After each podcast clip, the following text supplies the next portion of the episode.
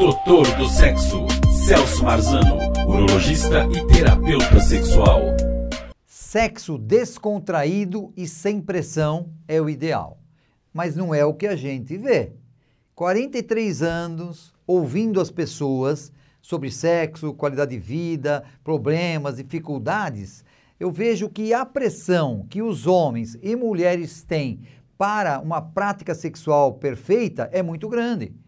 Principalmente quando é sexo com hora marcada.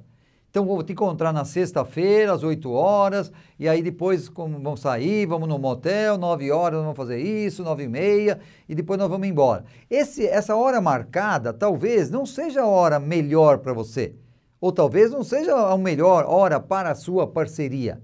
Depende da orientação sexual. O importante é você pegar e se soltar. O sexo tem que ser alegre, solto. Né? Se você fica com pressão para você ter que desempenhar muito bem, você vai ter que fazer com que a sua parceria tenha vários orgasmos, que vai, que vai achar, vai dar nota 10 para você no sexo, isso é broxante. Não funciona assim o sexo ele tem tem várias fases. Então, o ideal seria assim, um casal, né, um heterossexual, primeiro tomar um banho quente antes para relaxar, porque aquela água quente vai fazer com que o seu corpo ele se já se transforme, ele fica mais acessível para uma resposta sexual. Depois vem aquela, aquela fase, ah, vamos tomar um aperitivo, então vamos jogar um pouquinho de conversa fora, vamos namorar. Esse namoro é o preparo, ele vai preparando o seu corpo para que você tenha uma ereção legal, para que a pessoa tenha, enche de sangue sua região genital para poder receber o pênis. Ou seja, as mudanças que acontecem, mudanças preparatórias para uma resposta sexual legal. Agora, se você vai, vai cheia de dengues, você vai assim, ah, será que eu posso fazer isso? Será que eu posso fazer aquilo? O que, que eu posso fazer? O que eu não posso fazer? Né? Existem muitas regrinhas. Você vê aí na internet o que você não deve fazer no sexo, o que você pode e deve fazer no sexo. Isso não existe. A resposta sexual ela é sensorial. Ela é ligada diretamente ao seu emocional. Então, esse emocional é que você tem que trabalhar antes. Se é um dia que você sabe que vai ter um encontro erótico à noite, esse dia você não pode passar por grandes pressões. Você não vai sair de uma reunião assim é, gigantesca e muito importante às 18 horas e vai querer transar às 19, porque você não vai estar ainda preparado para isso.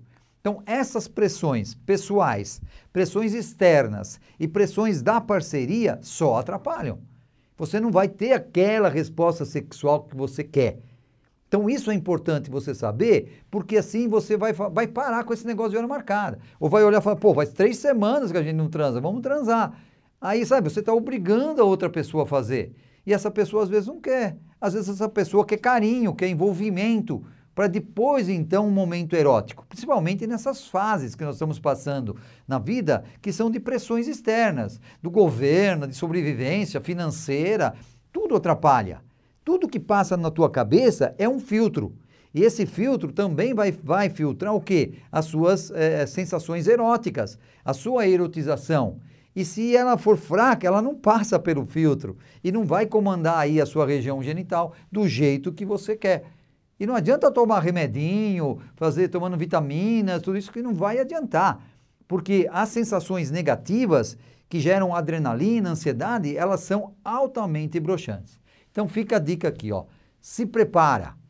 Pensa nisso, pensa como é que está o seu sexo, como que você está se preparando para esse momento erótico.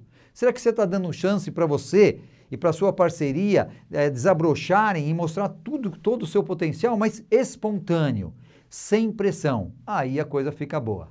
Um abraço, até mais.